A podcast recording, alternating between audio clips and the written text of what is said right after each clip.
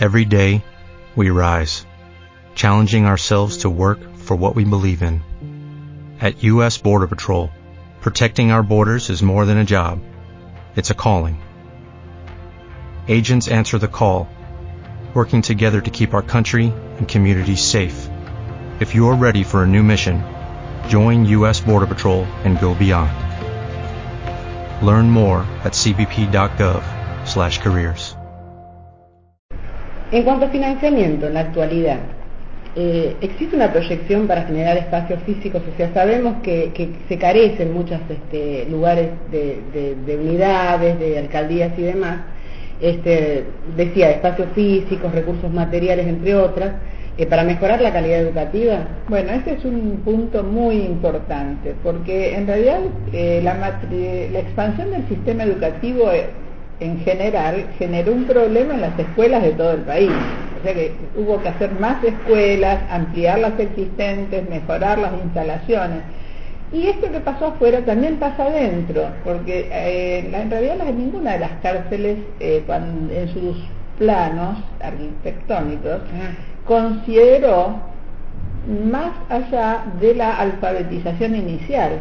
Inclusive las cárceles antiguas tenían entre su normativa que el, el, analfabeto debía, ser alfabetizado. Pero ni siquiera la escuela primaria.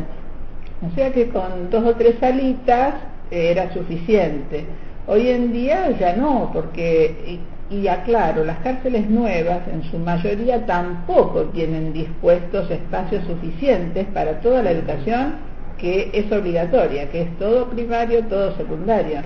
Y justamente este punto eh, hay que trabajarlo en forma articulada, eh, desde nación y provincias, pero además entre educación y justicia, porque justicia es el dueño de los edificios y no va, no acepta que se le toque un ladrillo aunque lo pague educación. Entonces, eh, hay que hacer un trabajo muy articulado, un trabajo de conjunto, de llegar a acuerdos, que a veces es lento, pero que se está realizando, se está llevando adelante la ampliación o el acondicionamiento y, y, en muchos casos cuando los directores de las unidades penitenciarias se dan cuenta de que la educación, en vez de complicarlos a ellos, los favorece. los favorece. ¿Por qué? Porque ese detenido tiene mejor comportamiento, ese detenido tiene, se arregla, se lava, encuentra otra forma no violenta de resolver los conflictos.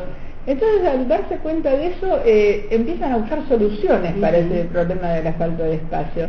Tenemos, eh, por ejemplo, en Mendoza, situaciones donde eh, han remodelado toda una zona que era para celdas de aislamiento, la remodelaron toda, le sacaron las rejas, pusieron puertas y la acondicionaron y ahora es escuela.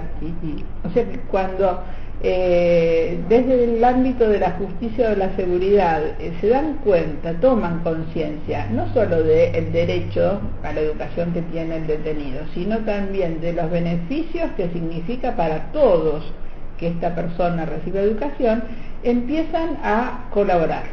Que esa es la idea, tal cual, ¿eh? que podamos trabajar conjuntamente sin romper eh, en absoluto las pautas de seguridad, pues, a lo que le da prioridad un nosotros no, no, no estamos abogando para que se evite ninguna situación de esas, pero sí que se respeten los derechos de todos. Por eso también estamos eh, trabajando para que los penitenciarios puedan tener educación.